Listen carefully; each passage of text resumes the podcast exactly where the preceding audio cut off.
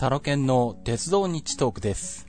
この番組は乗り鉄好きなタロケンが鉄道について気ままにまったりと語る番組です。えー、っとですね、まあまずはこの番組で、まだご報告しなかったですけれども、まあ、だいぶ日数が経ってしまっていて、今更なような気もするんですが、えー、北海道新幹線の札幌日帰り、えー、ですね、成功しまして、えー、皆さん本当に、あの、応援、ご支援ありがとうございました。まあ、えっと、生で、えっと、特に動画配信、プレス、えっと、ペリスコープでやったんですけど、札幌駅を走ってる時と、結構電波が途切れ途切れだったみたいなんですね。僕、実はあそこ、あの、あの、結構緊張してたらしく、他のところは割とあの、ちゃんとあの、シャープセーブってつけると、あの、ペリスコープ上にずっと保存されるんで、それまではあの、なんだ、ずっと、あの、保存されてるように、オンラインでも保存されてるように、あの、やったんですけど、あの、さすがにあの、札幌で乗り換えるときには、あの、結構、えっ、ー、と、ドキドキしていて、どうもそんな精神的な余裕もなかったらしくて、あの、保存っていう、セーブっていうのをつけるのを忘れていたので、あの、ペリスコープ上でどれだけ流れてたかっていうのは実は僕見れてないんですね。で、まあ、えっと、ペリスコープで撮ったやつが iPhone のカメラロール上にも残るので、まあそれは、あの、見れてるんですけど、それ見ると途中一回暗転してまた、あと、すぐまた動画が始まってるんっていうところが2箇所あったんで、多分、えっと、黒く切れてるところは多分電波が切れたところなのかなと。多分ペリスコープ上の配信が切れたところなんだろうなと思ってはいるんですけども。うん。まあ、なんかでも、見てらっしゃった方に聞くと、降りたところ、えっと、列車降りて、えっ、と、ホームに出たところで一回切れて、もう次移ったら、あの、折り返しの列車に乗ってたよって話も聞いたので、まあそうすると、えっ、と、階段を駆け降りて、さらにエスカレーターを駆け上がったところは、えー、流れてなかったのかな？うん。かもしれないんですが、が、まあ、えー、まあその辺は、えっ、ー、と、そうですね。まああれか。えっ、ー、と、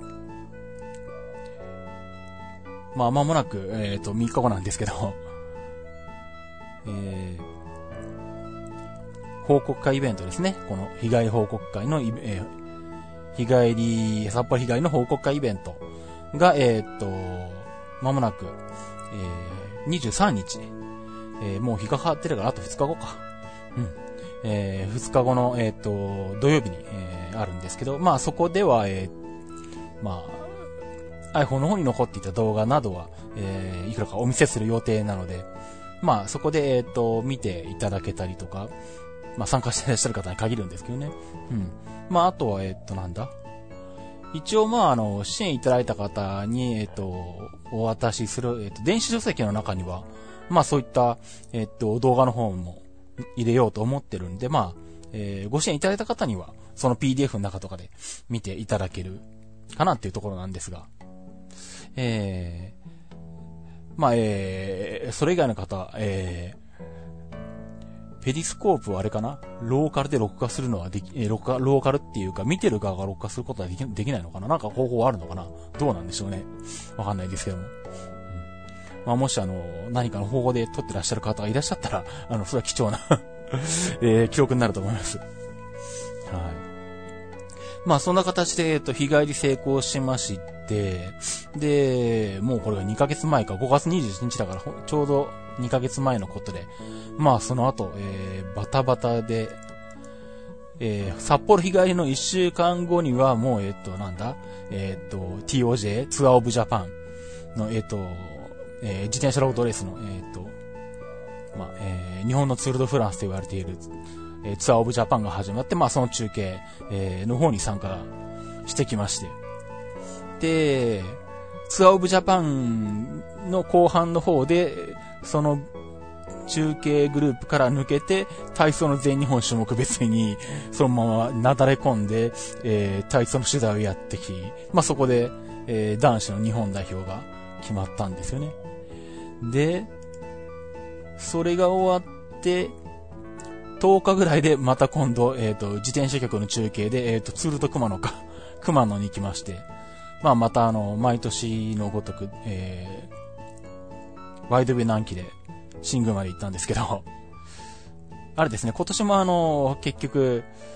えー、朝、えー、静岡を出るのは朝早くなって辛いので、えー、前の日に松阪まで行って、えー、松阪で、えー、安いビジネスホテルに泊まって、松阪から南紀に乗るっていうのを行きましたね。うん。本当は余裕があったらね、あのー、名称線に乗ってきたかったんですけどね、伊勢沖津までね、往復したかったんですけどね、あの、ちょっと前にあの、復旧しましたからね、災害から。行きたかったんですけど、もうあの時はあの、もう気持ちと体力の余裕がなかったんで 諦めましたねうん。まあ、まあ、多分来年のツールドクマノの時も松坂に止まると思うんで、まあその時に名称戦に行ってくるか。まあなんか他の機会にできたら行ってきたいなと思ってます。まあ名称戦自体は、うんと、もう本当に随分昔子供の頃に乗ってるので、まあ、あの、乗ったことはあるんですけど、中学校ぐらいかな、多分乗ったのは。名古屋に住んでた頃は、まああの辺は近場だったんで、あの、いろいろと乗ってるので、まあその時代に乗ってるんで、まあ、えー、全く覚えてないですけど うん。まあなんでまあ記録上は乗ったことはあるんですけど、まあでも、せっかく復旧したことですし、だいぶ様変わりしてるというか、まあ前の状態も覚えてないんで、まあ名所線も乗れる機会があったら乗りに行きたいなとは思ってるんですが。で、まあそんな感じでツールド熊野があったのが6月の半ば頃ぐらいからあって、それが終わったと思っ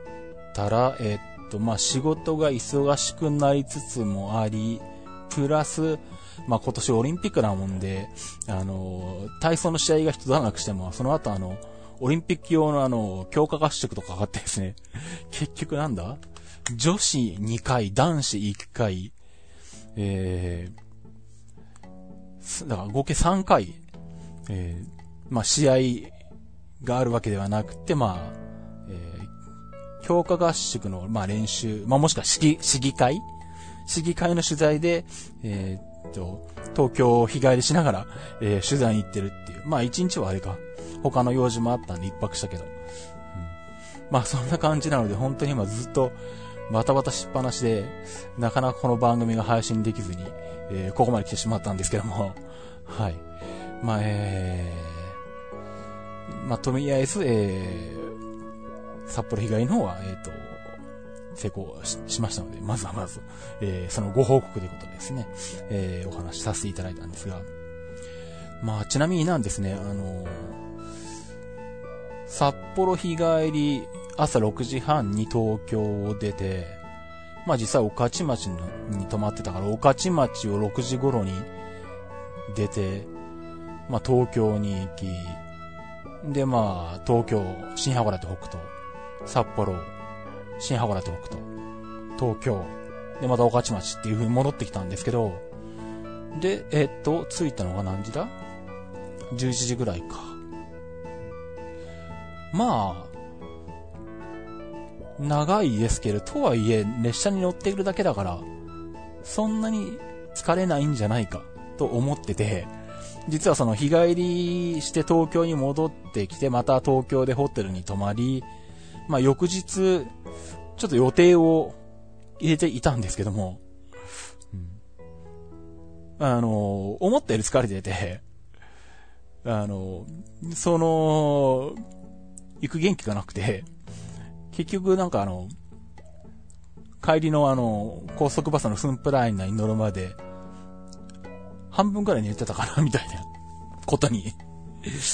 なったので、意外と疲れたんですね、僕ね。まあまあ、そうか、まあ、前の晩がね、そもそもね、あの、なんだ、まあ、6時に御徒町を出るってことは5時台に起きなきゃいけないので、まあ、とはいえ、だからといって、あの、11時ぐらいから寝れるわけもなく、もうむしろ普段寝るのは4時ぐらいとかそんな感じですからね。なんでまあほぼあんまり寝れてなかったが、せいかもしんないですけど、ま、思ったより疲れたかなと、いうんで、うん。ちょっと意外でしたけど。まあ、とはいえ、とりあえず、まあ、被害の方は無事に、まあ、済んだので、えー、まあ、よかったかなと思います。まあ、えー、報告会イベントに来てくださる方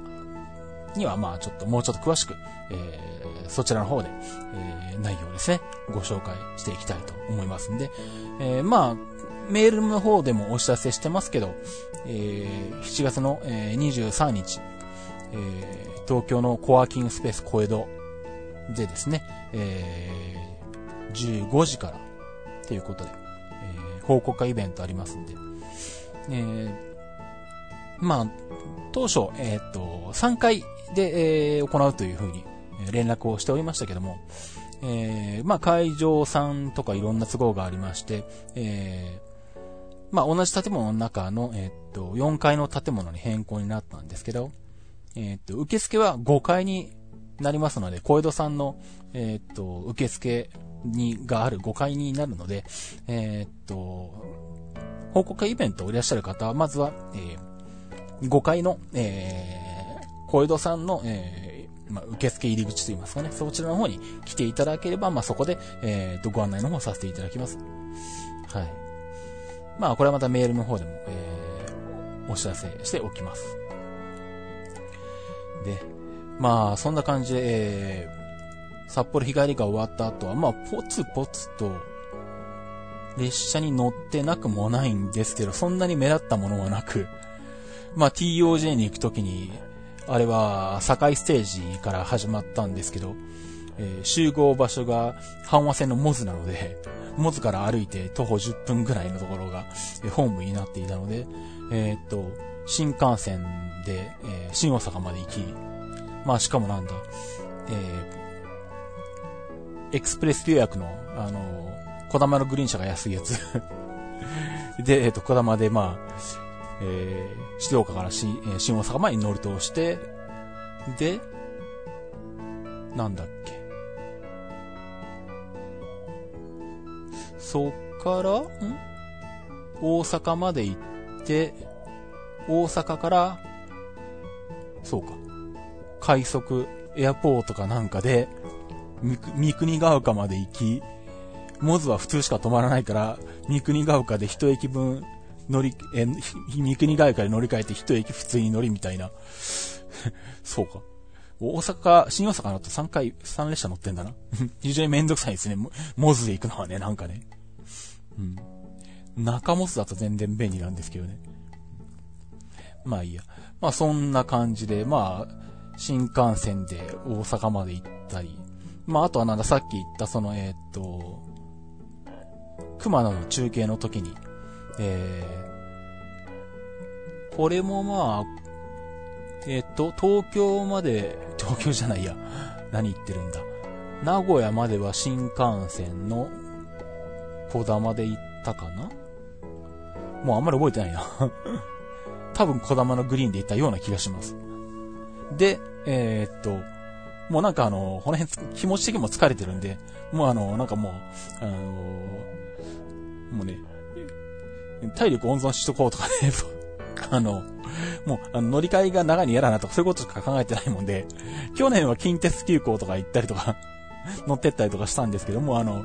もう新幹線降りてから近鉄名古屋まで歩くのが嫌だなっていうので、もう三重でいいやっていうので、乗り換えが楽だからっていうだけの理由で、あの、快速三重で、松坂まで行ったりとかしたんですけどね。そうだ、快速三重がね、指定席がね、思ってたより混んでて、なんかえらい中途半端な時間に乗ったんだけどな。名古屋2時とか、1時台か2時台かぐらいの、しかも平日の、なんでもない、えー水曜日か？水曜日に乗ったので、火曜日かな？あ、水曜日か。うん。あのー、三重の指定券を前もって買わなかったんですよね。まあ、あのー、まあ、仕事が忙しくてなんかもう、買いに行っても時間もないし、まあ別に、あのー、まあ自由席でもいいかなと、すら思ったんですけど、まあでも、自由席は割とあの、なんだ、四日市まで行く人とか、近距離の人とかも乗ってるから、まあ、あの、並んでりゃともかく、なんか立ち食いきしめんとか食べてたりとかして、のんびりしてると、多分座れないだろうなと思って。まあでも指定券は、あの、まあそれこそ列車に乗る直前に買ってもいいんじゃないかと思ってて、新幹線のあの乗り換え改札のところで、えー、三重の指定券を買ったんですけど、そしたら通路側が出てきて窓側もういっぱいなのか、と。実際乗り込んでみたら窓側はいっぱいどころかもう指定席の8割、結構な感じで埋まってて、こんなに平日のこの中途半端な時間帯でも三重は指定席混んでるんだと思って、ちょっとびっくりしましたね。なんで、あ、来年は三重に乗るときは、ちゃんと指定席を前もって買ってこうかなと思ったんですけど、うん、あのー、まあ確かにあの、松坂とかね、その辺行くのには、近鉄特急よりも安くて、時間的にもちょっと早いのか。うん。なので、まあ、で、まあ、その割にはまあそんな編成長くないので、4両かな ?2 両だっけ ?4 両だった気がするな。うん。4両だった気がするんですけど、まあ指定席はそんなに多くはないので、うん。まあそういうことも関係するんでしょうけど、うん。意外に三重が混んでるなっのが印象に残りましたね。で、まあそんなんで松阪まで行き、まあ、えー、ワイドビ飛騨で新宮まで行きと、その辺はまあ毎年相変わらずのパターンで、えー、行ってきて。まあ帰りは半助さんの車なんで、帰りはまあ列車には乗ってないんですけど、まあなんでしょう。とにかくあの、その体操の、あの、取材が多くて、もうひたすらあの、スンプライナーにばっか乗ってたっていう感じですね。この1、2ヶ月。うん、この1ヶ月かな、特に。うん、あの、もうちょっと、さすがになんだろう、東京行き疲れたみたいなね。ちょっとスンプライナー乗り飽きたみたいな 感じもなくはないんですけど。まあ、とはいえ、また明後日には、あのー、報告会イベントで東京行かなきゃいけないんで、まあ、やっぱりスンプライナーには乗るんですけど まあね、青春18切符とか行くっていう方法もあるんですけどね。まああの、なぜスンプライナーのバス停がうちからあの、徒歩2、3分ところにあるので やっぱりそっちの方が便利なんで、えー、どうしてもスンプライナーを使ってしまうんですよ。うん。えー、まあそんな感じで、えー、まあ北海道、札幌往復の後はそんなに目立った、えー、っと、乗る鉄はしてないんですけど、まあこの後、えー、っと、またさらに体操関連であるんですけど、えー、インターハイが、えー、8月の、えー、っと、3日から5日まであるんですけど、そいつがね、えっと、島根県のね、浜田であるんですね。で、それ取材に行くんですけど、なんで浜田まで行くんですね。浜田を目的地にすることがあるんだ、みたいな なんでしょうね。あのね、本当にね まあ、びっくりしましたけどね。あの、インターハイの会場、浜田っていう発表を見たときはね。もう浜田って言われてもあの、出雲1号の終点以外何も出てこないみたいなね。むしろなぜ出雲1号は浜田駅だったのかがわからないぐらいの感じはあるんですが。まあ一応、あれなのかな？パパッとなんかで見たら、軍事、軍事拠点だったのかな？昔は。そういうのもあって、えー、まあ割と、あの、軍事上は重要な拠点だったりとか、っていうのもあるみたいで、まあそういうのの名残みたいなんですけどね。出雲1号が浜田行きだったっていうのは。えー、っと、で、まあその浜田に行くわけなんですけど、まあ、どうやって行こうか悩むわけですね。出雲1号が残ってたら当然出雲1号で行くんですけど、まあ、それもなく。さあ、サンライズ出雲で行くかって言われると、まあ、サンライズ出雲で出雲市まで行って、そっから山陰側をずっと特急、スーパー沖とかなんかで行くっていう手もあるんですけど、まあそのパターン前にやったんですよね。前って言ってもだいぶ前だけど、えっと、栗ラジの自転車局の中継に参加し始めた頃だから、山内国体だからもう何年前なのかわかんない。4年前とか5年前なのかわかんないですけど、その時にもうサンライズで行って、えー、まあただあの時はあれか、そうそう。サンライズ出雲で出雲市まで行って、そこからスーパーオーキーに乗って、えー、新山口まで出る予定だったんだけど、えー、前を走ってる貨物列車が、事故かなんか、故障だったのかな？事故だったのかな？まあ、とにかく、前の貨物列車が止まってしまったおかげで、えー、サンライズ、出雲、瀬戸が、名古屋で抑止を食らいましてで、1時間半遅れぐらいになったのかな？で、そのままの遅れで行くと、乗り継ぎたいスーパーオーケーにひょっとしたら間に合わないかもしれないっていう感じになってて、で、その時の車内放送の案内で、えー、まあ特例として、えー、新大阪で、えー、九州新幹線、当時まだ割とできたばっかりだったかな？うん。あの、水穂に、えー、乗れますと。新大阪でサンライズを降りて、えー、水穂に乗って、え、岡山まで。え、で、そこから特急ヤクモで出雲市まで。っていう風に、えっ、と、行きたい方はそうやって乗ってもらってもいいですっていう振り替え案内があったんで、まあ、えー、その時結局そっの振り替えの通りに乗ってしまったので、まあ、サンライズ出雲に乗ったのは、静岡から、えっ、ー、と、新大阪まで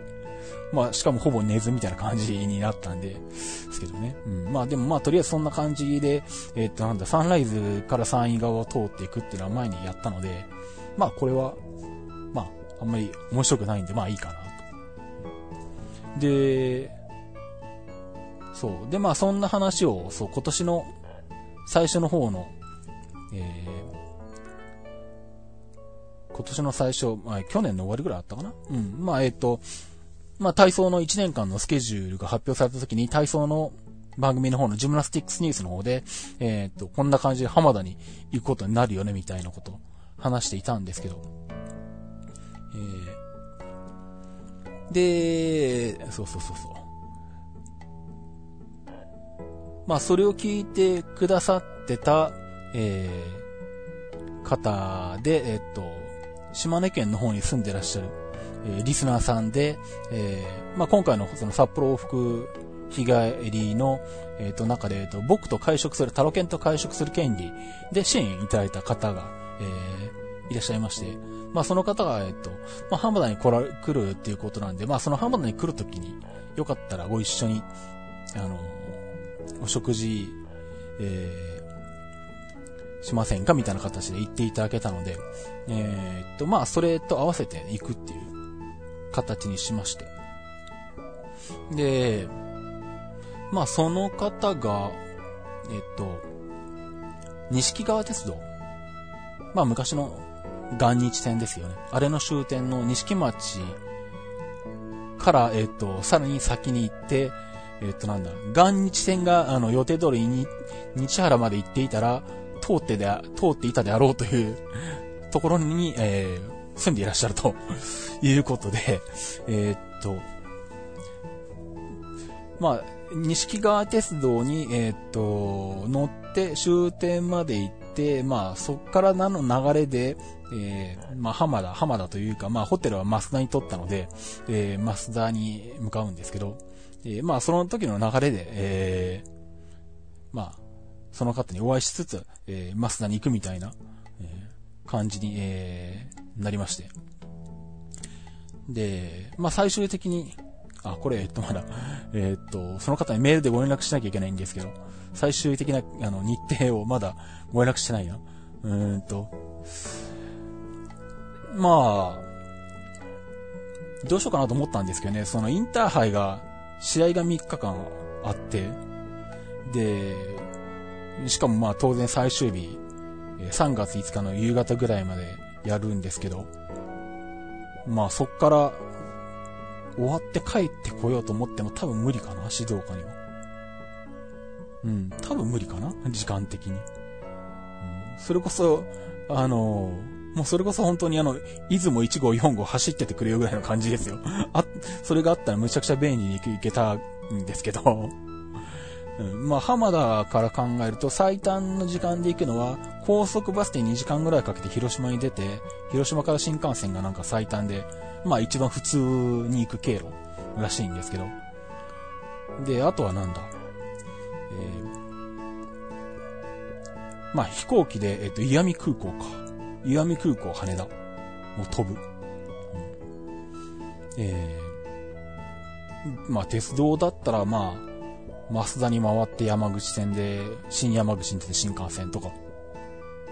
まあ、時間を考えなければ参考線、えー、芸備線、陰備線とかね、まあ、いくらでも考えられるんですけど。うん。まあ、そんな場所なんで、まあ取材が3日、帰ってくるのにさらに1日かかる。で、行きも最低限1日かかるんで、最低でも5日間。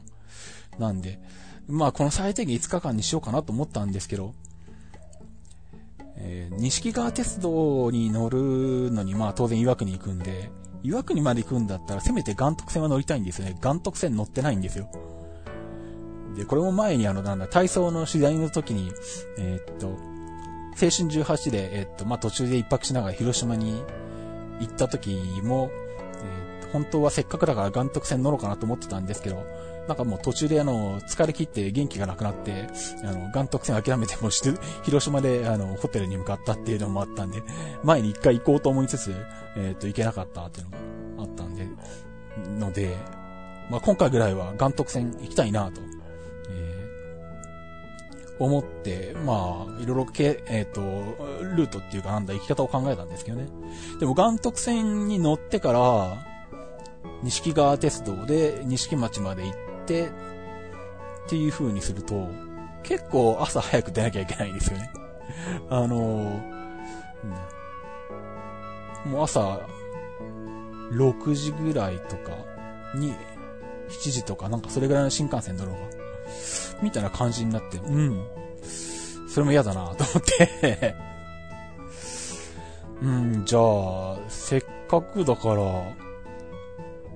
小野田線と宇部線にもう乗るって、まあちょっと、工程を考えたら、まあ割といい感じの時間に収まることが分かり、まあ当然、あの、さらに一泊追加にはなるんで、えっ、ー、と、宇部新館には止まるんですけど、あの、まあ一番問題となるあの、長友本山支線。あの、1日3本しかないところですね。うん。まああれもえっと、夕方の1本には、えー、っと、うまいこと乗れて、で、しかもまあ夏なんで、えー、まあ、6時半ぐらいに長友本山に着くのかな？うん。でもまあ、えっと、外も、の風景もまあ、冬だったらね、日が落ちちゃってて見えないと思うんですけど、まあ夏なんで、ちゃんと窓の景色も見れる状態で乗れるし。で、そっから引き返してくるとちょうど宇部新川に7時半ぐらいに着くのかな？で、宇部新川がまあ割と見てみたら、ビジネスホテルとかもあるんで、なんかいい具合で。あ、なんか、そこそこの、あのー、朝早くないぐらいに新幹線で、静岡を出て、新山口まで行って、えー、宇部線、小野田線を乗り、えー、宇部新館に泊まると、なんかちょうどいい感じの時間になり、そっから出発すると、えー、岩徳線、錦川鉄道に乗るのにも、あの、ちょうど程よい時間になるなと思って、うん、まあ、ここに、ここに思いつかないから、まあ、これにするか、ということで、えー、まあ、そんな経路で行くことにしました。なので、えっと、インターハイが始まるのが8月3日だけど、8月の1日の昼ぐらい、11時ぐらいの新幹線かな？に乗って新山口まで行き、上線小野田線を全線乗って、宇部新川で一泊。で、翌日は、宇部新川を10時ぐらいに出て、えー、岩徳線に乗り、えー、さらに、錦川鉄道に乗って、えー、錦町まで行くと、行くと。で、その後、まあ、その、リスナーさんとお会いして、えー、まあ、車でお送りいただく、みたいな感じになるんですけど、まあ、えー、その夜に増田にとま、増田について増田のビジネスホテルに泊まると。で、翌日からインターハイの取材みたいな流れに、えー、なってます。で、えっ、ー、と、ちなみに帰りがですね、え、っと、まあこれも、帰りどうしようかなとか考えながら、うん、まあ、そんなに、まあお金も時間もかけたくないなっていうのはあったのと、まあ、あとはあの、オリンピックがね、始まるんですよね。あの、オリンピック自体はまあ、あの、その時もう特に始まってはいるんですけど、あの、体操が、体操の男子の団体の予選が、えっと、6日の土曜日の夜10時半から始まるんですね。なので、6日の朝、マスダを出て、夜の10時半には家に帰ってきていたいなというのもあり、んで、まあ、あとは、んで、そうそう。んで、まあ、そうって考えると、まあ、相当急いで帰ってこなきゃいけないんですけど、まあ、でもまあ、まっすぐ広島とか新山口に出て新幹線で帰るのも、取り立てて面白みはないし、まあ、費用的にも結構かかるので、2万円ぐらいかかるのかな？うん、多分かかるかな？普通に買うと。うん。で、ふと、うーんと、岩見空港からの飛行機はどうなんだと 思って、えー、調べてみたところ、また程よい時間に、あのー、羽田行きがあるんですね。1日2本か3本かなうん。でも、昼ぐらいに、石見空港を出て羽田に1時間半ぐらいかなうん。で、着く。便が全日空アナであって、で、アナっていうことはユナイテッドのマイレージで乗れるんじゃね？って思って。実はあのなんだ、ユナイテッドのマイレージは、あの、大学の頃からずっと、えっと、貯めてまして、メインのクレジットカードが、あの、クレジットカードで買い物すると、あの、ユナイテッドのマイレージが貯まる やつをメインで使ってまして、まあそれも、あの、なんだ、それこそ大学の頃に、えー、ヨーロッパに行った時に、まあ、作ったカード、そのままずっと今までメインのカードとして使い続けてるもんですから、どれぐらいだっけ ?15 万マイルとか16万マイルぐらい溜まってるんですね。で、使ったのは、まだ20年ぐらい前に3万マイル使って、えー、っと、バンコク往復ビジネスクラスで使ったきりで、あとは一切使わずに溜まっていく一方だったんで、で、まあ、アナの国内線で使えるのもまあ知ってはいたんですけど、まあ、これはこれで貯めとこうかと思ってたんで、まあ、えっ、と、アナの国際線で使っ、国内線で使ったことなかったんですけど、まあ、最近あのそのユナイテッドのマイルで、えー、アナの国際線に乗る、そのなんだ？その、えー、何マイルで乗れるかみたいなやつが、なんか値下げになって、5000マイルで国内線片道乗れるようになったんですね。まあ正確に言うとなんだっけ、800、ん ?800 キロ以内か？800キロ以内だったら5000マイル ?801 キロ以上だったら8000マイルとかだったかな？でも8 801キロ以上って東京那覇とか飛ばないと日本国内じゃほぼないので、まあ事実上国内線はほぼ、えっ、と、5000マイルで一区間は乗れるみたいなことになってて、まあこれ非常にあの、割安なんですけど、5000マイルは。アナのマイレージで乗るよりも割安なのかな？うん。まあそんな感じなんで、まあえっ、と、ちょっと試しにこの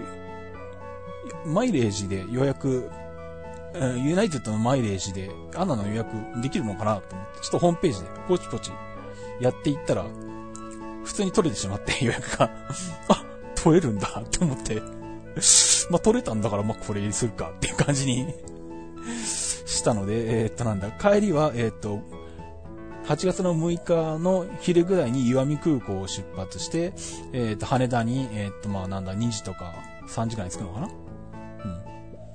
で、そっから、えー、まあやっぱりスンプライナーで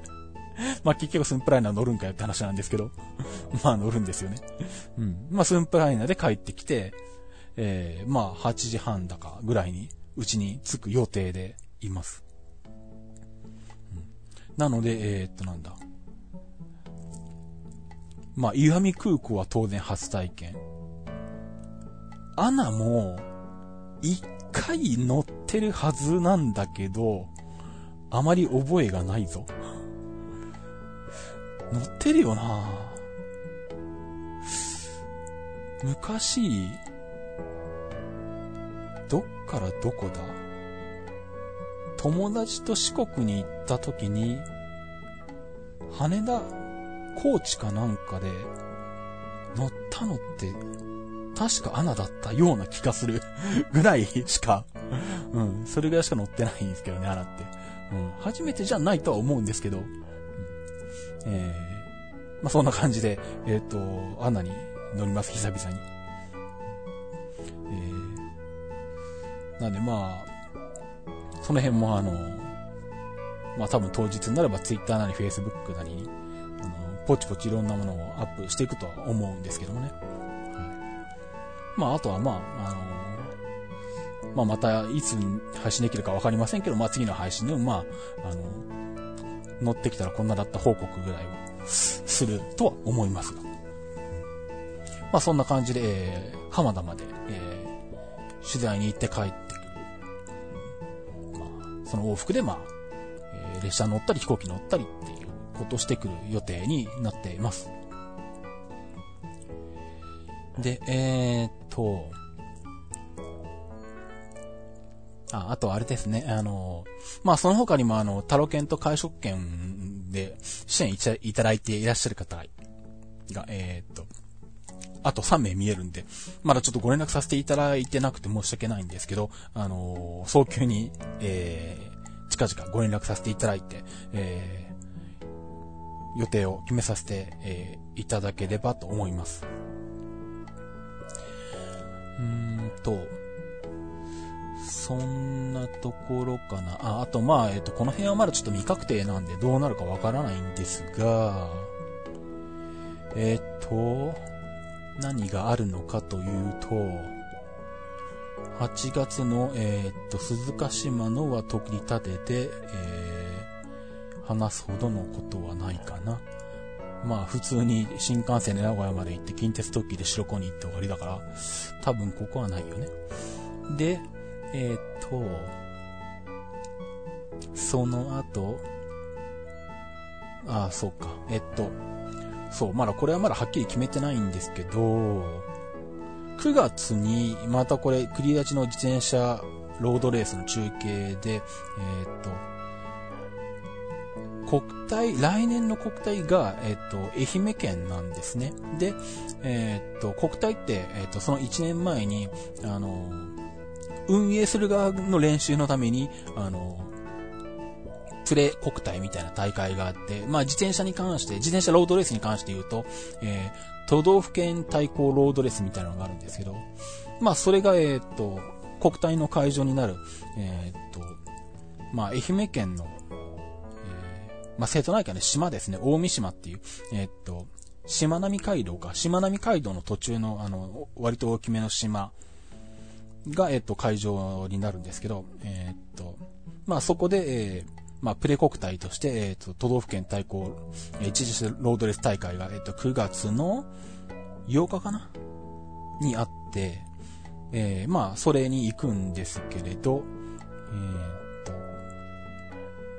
まあ、行きは、あー、まあでもわかんないな。うん、まあ、まだちょっと細かく考えてないんで、行きは何とも言えないんですけど、うーんと、まあ、帰りにできたら、まあ、せっかくその四国に渡るので、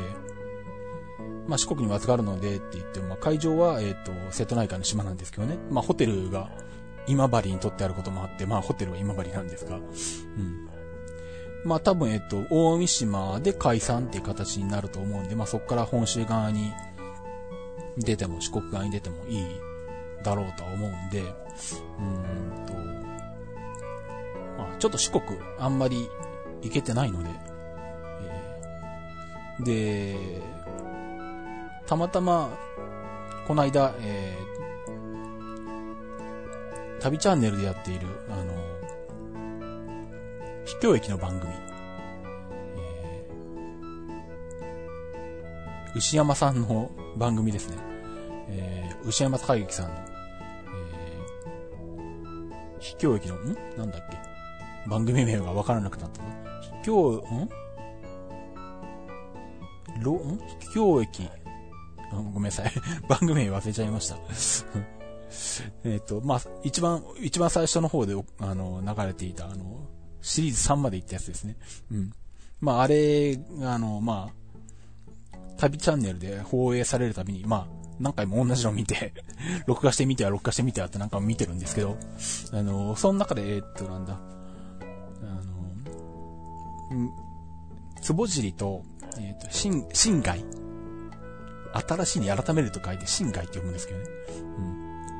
うん。まあ、あの駅が出てきて、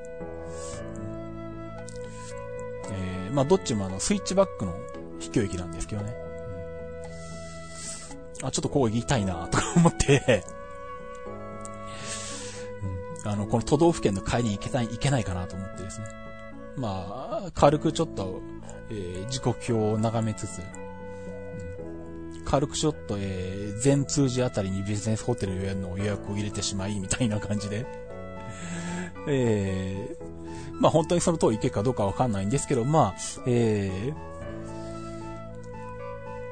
ー、まあ今のところの希望としては、えー、まあその都道府県のロードレースが終わった後、えー、今治側に出てきて、で、ずーっと、えー、特急で移動してきて、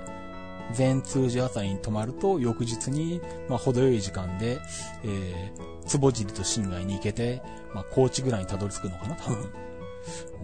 うん、まあ、その後は考えてないんですけどね。うん。っていう感じで、えー、行ってこれたらなと思ってます。まあ、あとあれなんですよね。えー、っと、まあ、四国一応、ぐるっと一周昔してはいるんですけど、海沿いに回ったんで、あの、土山本線のえっとなんだ？多度津？多度津でいいんだっけ？もうどっからかわかんなくなってますけど。うん。あの日は乗ってないんですよね、実は。えっと、うん。違うか。多度津から佃とかを、阿波池田まで乗ってんのかな？徳島線には乗ってるんですよね。うん。で、たし、多分、当時は土山線、多度津の方から阿波池田に来て、で、徳島線側に行って徳島に出て、で、多分、麦線を通って海部まで行き、当時は確かまだ朝海岸鉄道はなかったんで、バスで室戸岬に行き、高校の頃か大学の頃か忘れちゃいましたけど、ユース、確か室戸岬でユースホステルに泊まった記憶があるな。で、えー、っと、なんだ。まだ、えー、っと、土佐クロス鉄道のごめんな張り線もないので、ずっとまたバスで上がってきて、多分高知ぐらいか、ごめんぐらいまで上がってきて、まあそっから土山線で、えー、つくもはまだなかったな、中村までか、行ったりとかしてたんで、多分、阿波池だから、えー、っと、高知ぐらいは、じ、あの、土産線乗ってないんですね。だからまあそこも乗れ、乗れるというのもあるので、多分、うん、まあ行けたらそんな感じで、えー、9月に、えー、ちょこちょこっとまた、えー、ロードレースの中継のついでに、えー、乗ってこようと思ってます。なんでまあ、まあその時、えー、っとまあ、新街とか、えー、坪地とか、えー、秘境駅に行けたらまたそこで生中継にトライするかなと思ってます まあ本当にかなって思ってるぐらいなんですけどね。うん。まあえっと今のところ考えてるのはそれぐらいです。うん。まあえー、そんな感じで、えー、まあなんで今年は何でしょう。まあこの札幌日帰り以外はもう、えっ、と、他の要件で、えー、どっかに行くので、ついでにみたいな、乗り鉄ばかりになんかなりそうな感じですね。うん、まあ今年はといってももう半分以上過ぎてますけど。うん、まあ、なかなか、えこの後もまた中継絡みでも他にも予定も入ってくるかもって話もありますんで、まあ、まあその時にでもね、普段なかなか行けないところにあったら行ってこれたらいいなと思ってますがね。まああとまあ、あの10月の話ですけど、まあ国体の方もあるので、岩手の国体もあるので、まあそうそうまた盛岡まで行くわけですけど、まあ行きはまあもちろん新幹線で行くとは思うんですけど、まあ、せっかく、えっ、ー、と、盛岡で解散するんで、まあ、なんか、またどっか行きたいなと思ってるんですけどね。まだでも、今のとこ具体的には考えてはいないですけど。まあ、あれか。でも、三、あの、三陸鉄道とか乗ってないから、三陸鉄道に乗りに行くとかもありですしね。うん。まあ、そうですね。乗り残し。乗り残し JR 側はあんまりないか。うん。まあ割と最近あっちの方に。まあ去年もね、それで色々と回ったんで。うん。まあなんで乗り残しに乗ろうっていう話をすると、まあ、三陸鉄道かなと思ったり。まあ、もしくは、なんか行ったら面白いとこあるかなとか思ったりしてるわけですが。まあ、またあの、気持ちに余裕が出てきたらその辺はまた考えたいと思いますね。はい。ということで、まあ、あの、出かける予定は割ともう決まっているんですけど、なかなか、なかなかそれをこう、なんだ、ゆっくりこう、えどこ行こうかなとこう、あのー、考えてる余裕がまだなんかあんまりなくて、みたいな感じで、まあ、まだまだバタバタとした夏は続いていくわけですね。はい。えー、っと、まあ、そんな感じかな。はい。じゃあ、ということで、えー、っと、キプシのコーナーに行きたいと思います。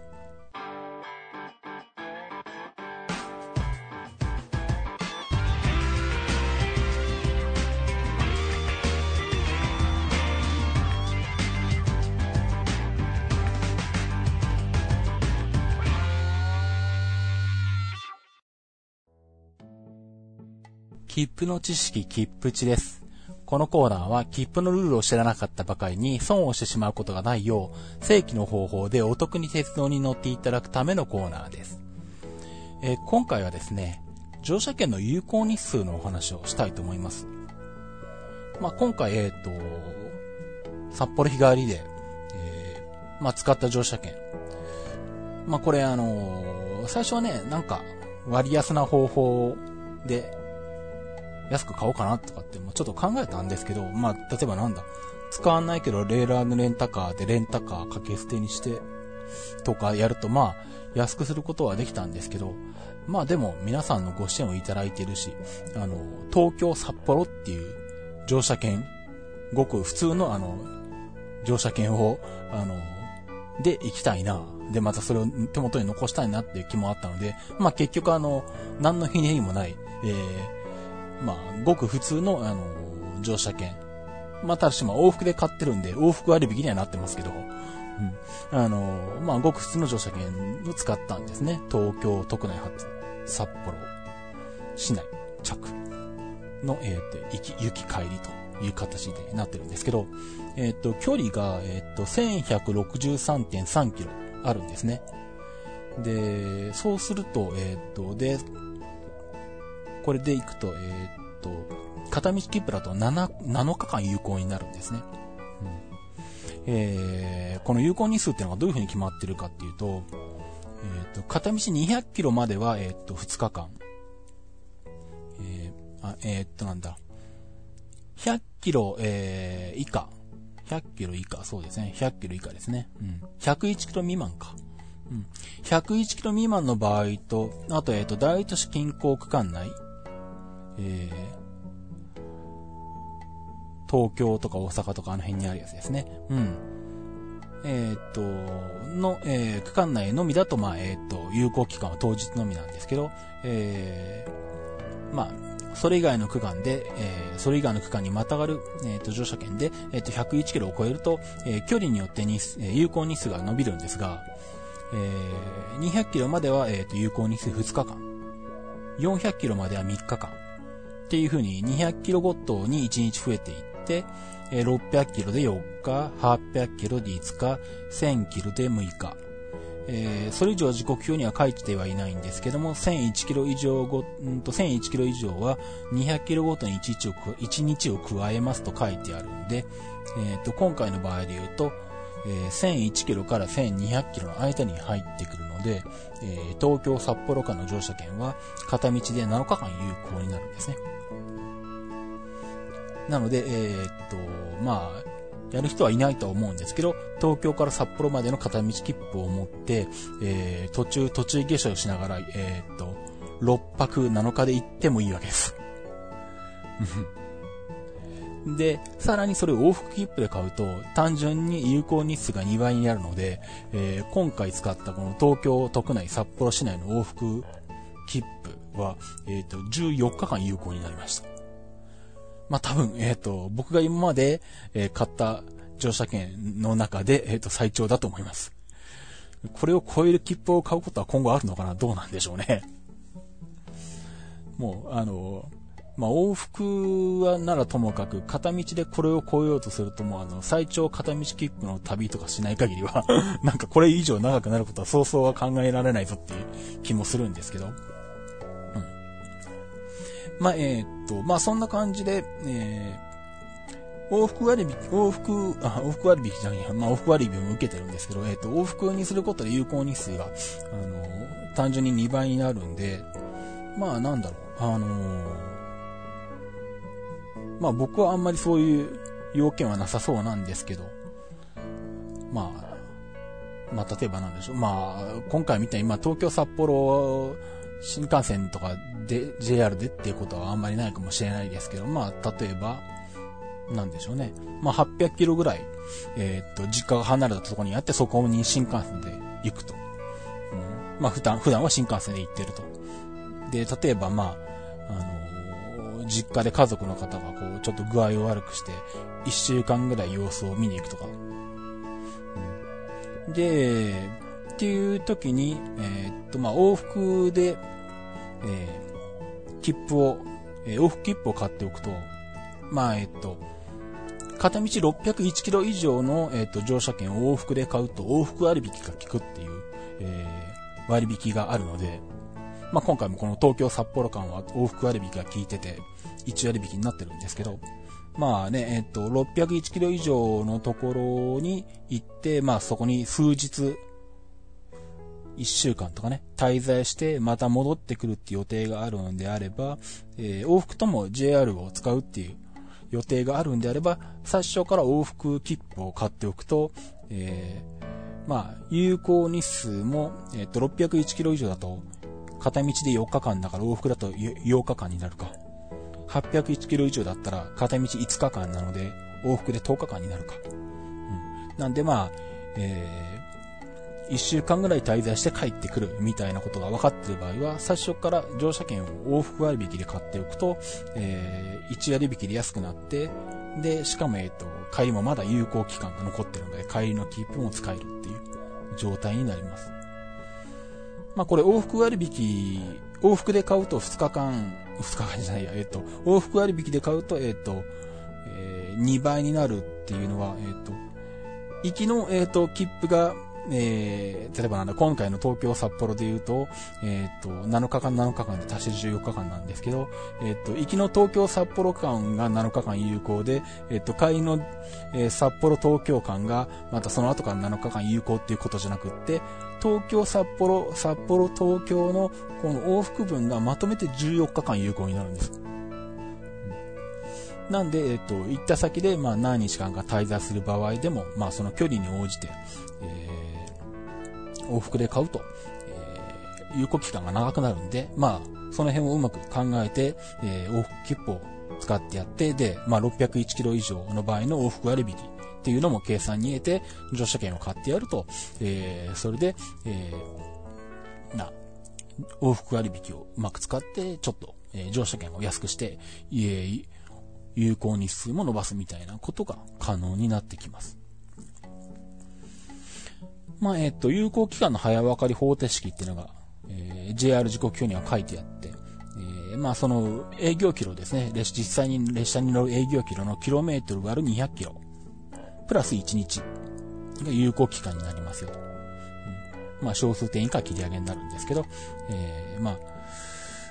営業キロ割る200キロプラス1日って覚えておくと、まあさっきの日数が出てくるような格好になりますね。で、まあさっきもちょっと言ってました大都市近郊区間内の場合は除きますっていうのが、えー、あって、東京近辺で使うときは気をつけなければいけない、えー、部分ではあるんですけども、えー、東京近郊区間内は、えー、の中で、えっ、と、収まってしまう、えー、乗車券に関しては、えー、距離に関係なく当日しか、えー、有効ではないと。有効日数が1日のみっていう風になってるんで、えー、っと、まあさっきのえっと、距離に関係なく、えっと、当日しかその乗車券使えないんですけど、うん、まあその東京近郊区間がですね、最近やたら拡大してまして、あの、JR 東日本が、あの、スイカの導入、範囲がこう広がるに合わせてこう東京近郊区間をむやみやたらと拡大していくので、今とんでもないところまで東京近郊区間に入ってまして、えっ、と、松本とかも入ってるんですよね。だから中央線で松本まで行っても東京近郊区間内に入っちゃうし、えっ、と、伊東とかもそうだし、えっ、と、上越線方面で言うと水上まで入ってんのか。えっ、と、東北線は黒磯まで、常磐線がいわきまで、で、銚子とかも入ってるし、房総半島は一周丸々、えー、東京近郊区間に入ってるんで、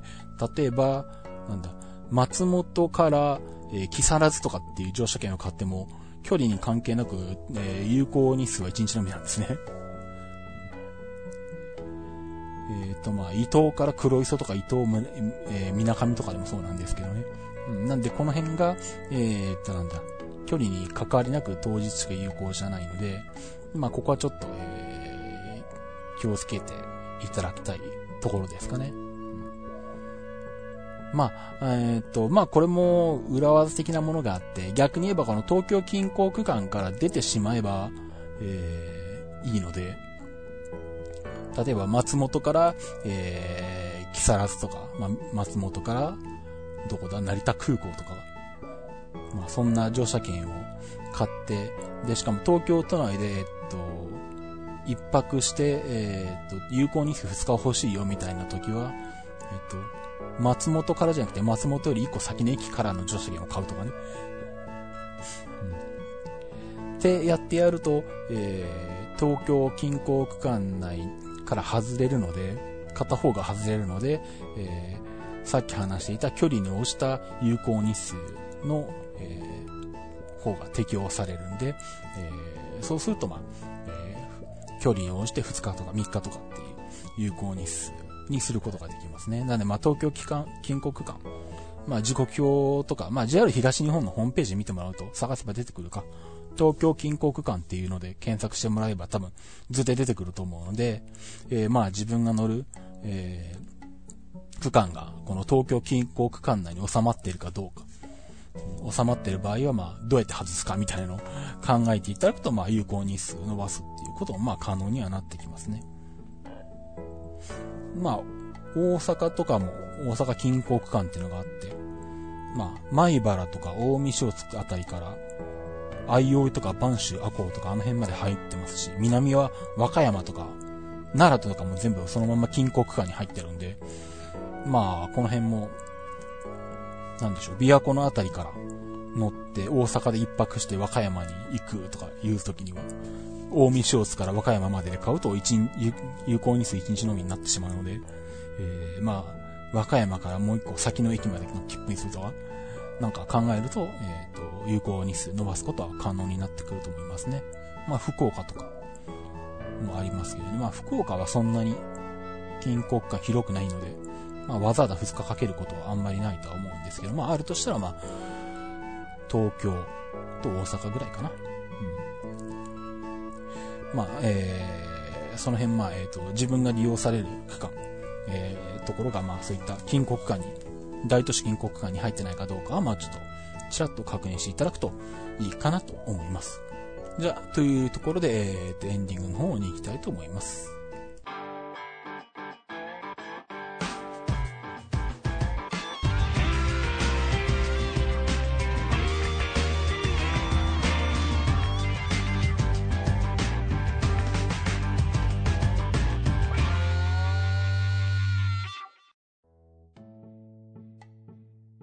えー、エンディングです。えっ、と、まあ、今回の、えー、札幌日帰りの、えー、ご支援いただいた、えー、皆様へのリターンですけど、あとまた、あの、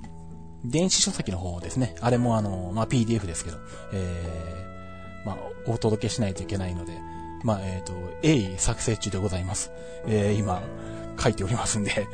えー、一応7月中に配布しなきゃいけないことになってるから、えっと、頑張ります。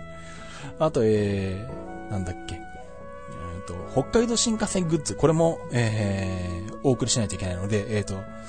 えー、これもちょっと用意して、えー、サインを入れて、えー、支援いただいた該当者の方、方々には、えっ、ー、と、お送りしたいと思いますので、えー、もう少々お待ちいただければと思います。はい。えー、といったところで、えー、っと、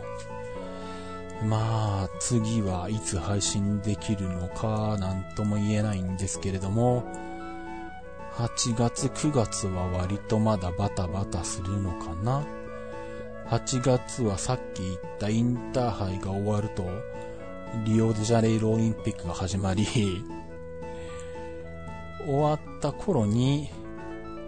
まあちょっと行くかどうかわかんないけど、ひょっとしたら体操の全日本ジュニアの取材に行くのかな？でもそれが、それに行こうとすると1日置いて、えー、鈴鹿島の自転車ロードレースの中継 があるので、全日本ジュニアはきついかな？みたいな感じにもなってくるんですけど、まあそんな感じで、まだ、えー、予定も決まらず、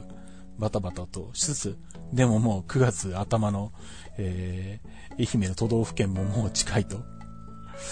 いうことで、まあその辺の近辺もどうするか決めなきゃいけなくもあり、あ、その前に、えっ、ー、と、全、体操の全日本シニア2部が、その、都道府県対抗の前の土日にあるのか八王子ですね。初めて八王子でやりますね、体操を。えー、よかったら多分あれ無料で見れると思うんで、あのー、まあ2部なんでトップ選手は出ないですけど、むしろ体操愛好家の人たちがまあ楽しみながら体操をやるみたいな大会ですけど、まあ八王子近辺の方よかったら、あの、見に来ていただければと思うんですけどね。9月の2、3、4かな。うん。あ、2、9月の3、4か。うん。シニアだけになったんで、えー、っと、2日間ですね。あ、しかもシニアって言い方じゃなくて、マスターズって言い方になったのかな、確か。だか全日本マスターズみたいな名前になったな。まあなんか、えー、まあ詳しくはあの、ジマスティックスニュースの方ですね、聞いていただければと思いますけど、はい。正確な情報そちらの方でお届けしていきたい、いくと思いますんで、まあそれ聞いていただければと思うんですけど、まあ9月に入ると、一発目にそれがあり、えー、そこから2日空けて、えー、愛媛の都道府県対抗があり、まあそれが終わると、まあ国体まではないのか。うん、なんでまあ、9月